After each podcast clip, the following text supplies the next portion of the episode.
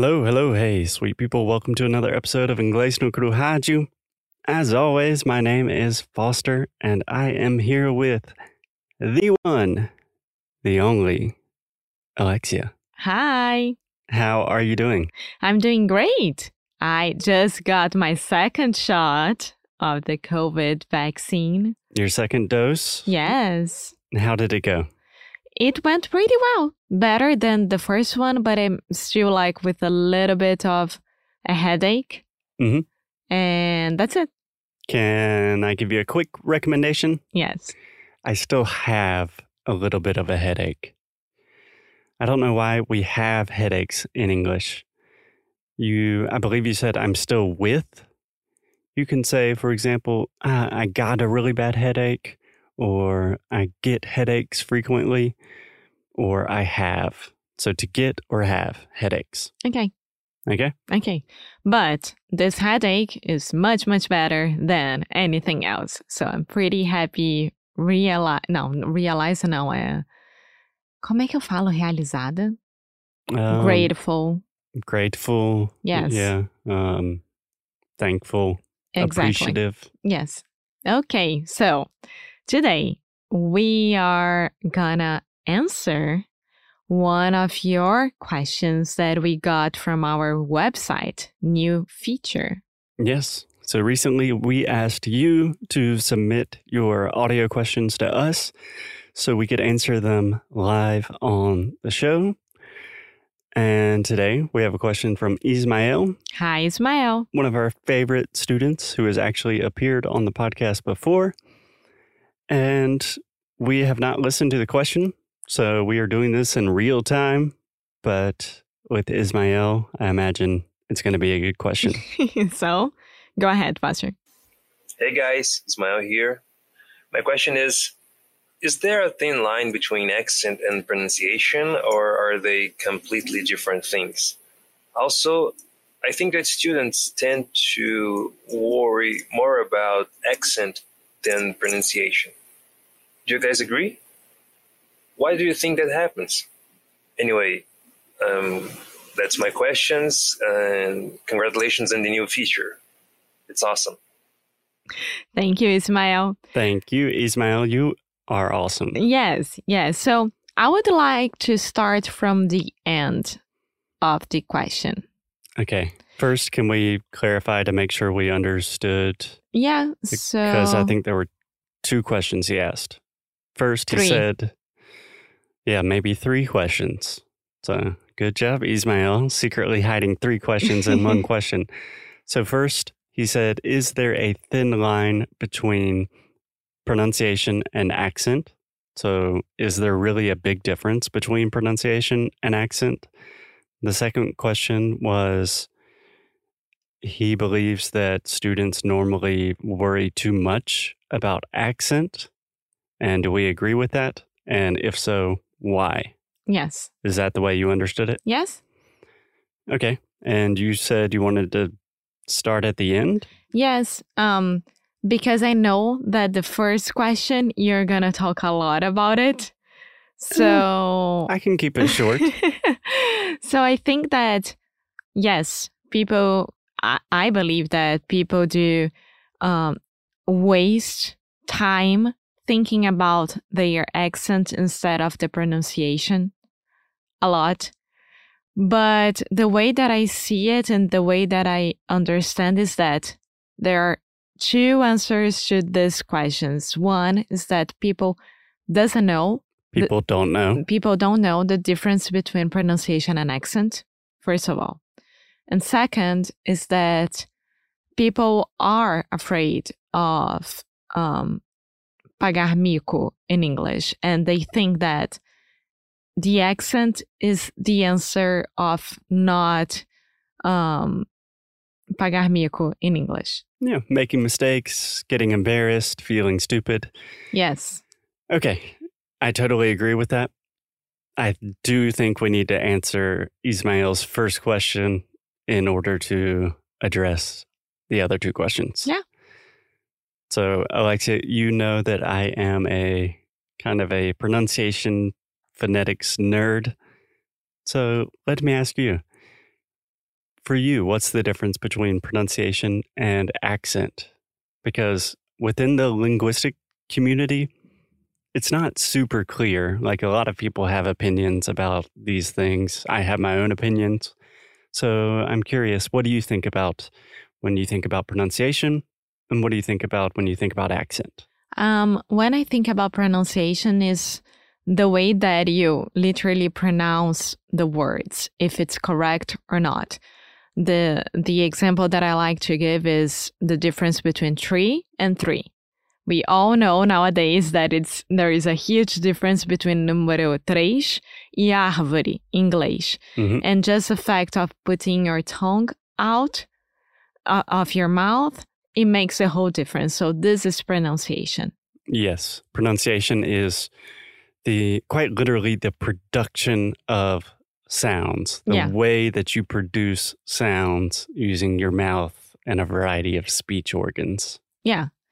And the accent is, I mean, of course, that there is the intonation and the way that you speak, like personally, and it differs from where you were raised. So, a Russian accent in English will be completely different than the Brazilian accent in English. Of course, because we have different ways of speaking, right? So that's it. That's like the intonation and the way that you speak things. Yeah. I, I don't know, Foster, you can correct me if I'm wrong, but from where I start with you, like in a relationship with you, maybe I had a an accent back then, like more Brazilian accent when I was speaking English. And nowadays, because I correct a lot of my pronunciation, my accent is not better, but it's not as strong as it was. Yeah. I think I agree with all of that. And I also agree in general when we begin to talk about accent, that's when things get a little bit more complicated because it's difficult to define. So, pronunciation is much easier to define. So, when you're speaking a language, you have to produce sounds. Each language has what we call in linguistics a different phonology, which is a complicated way to say a sound system. And within that sound system, you produce sounds, and that's pronunciation. It's the way you produce sounds, right? The way you pronounce things, quite literally. And there is a thin line between, okay, pronouncing something almost correctly where people can still understand me. Maybe they recognize that I'm not a native speaker.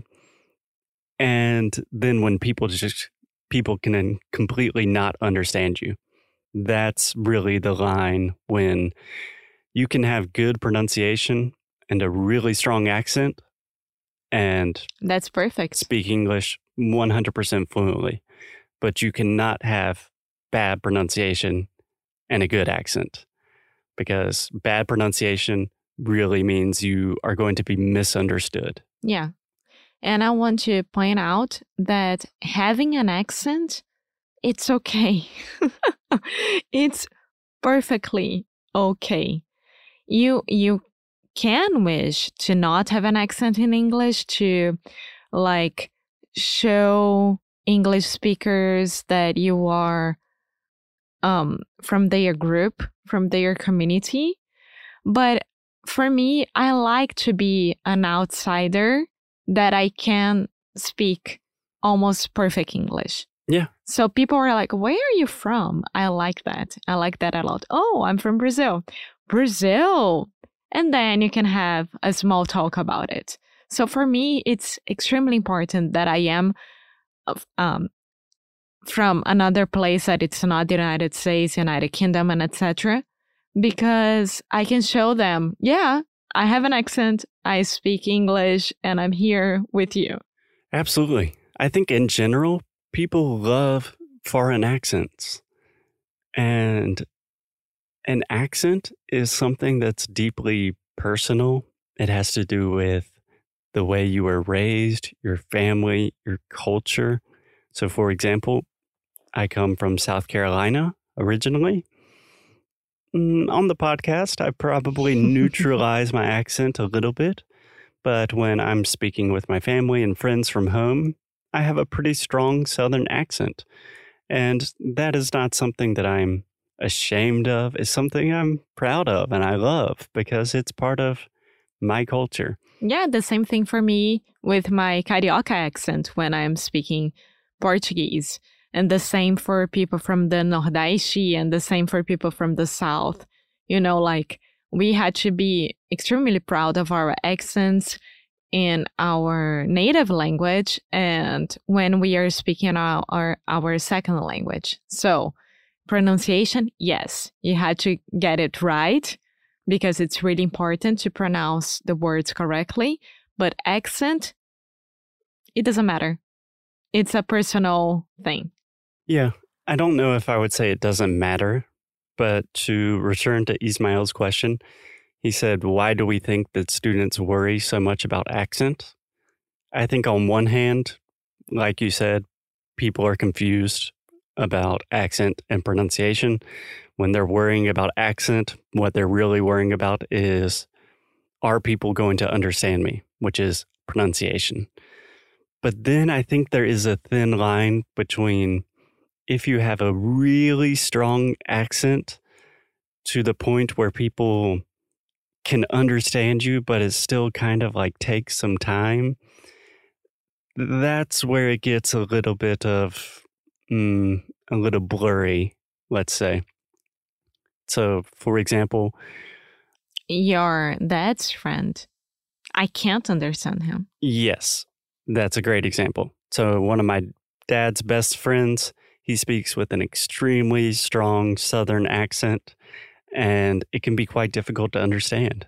And that's something that maybe people from the North in the US would perhaps judge him or have some preconception about him because of the way he speaks, because his accent is very, very strong.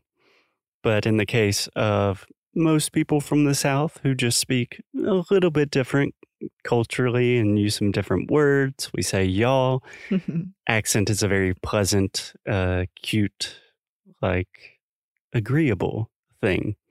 So that's where the line gets difficult for me is what's the difference between like a strong accent and essentially it's a personal choice.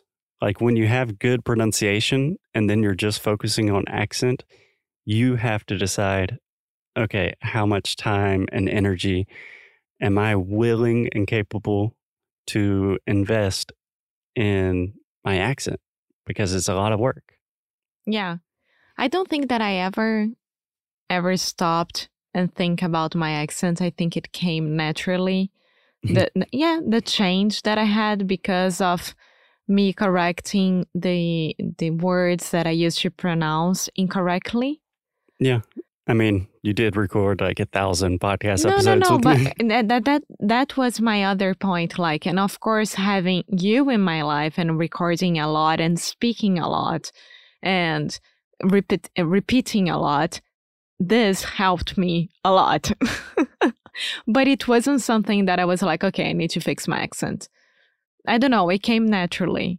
So yeah, so nowadays I am from Eastern Europe for in, in the Americans. So people do not know where where you're from. Yeah, I love that so much. I had a similar thing with my Portuguese where I learned Portuguese to to a level where everyone could understand me and then I stopped worrying about accent.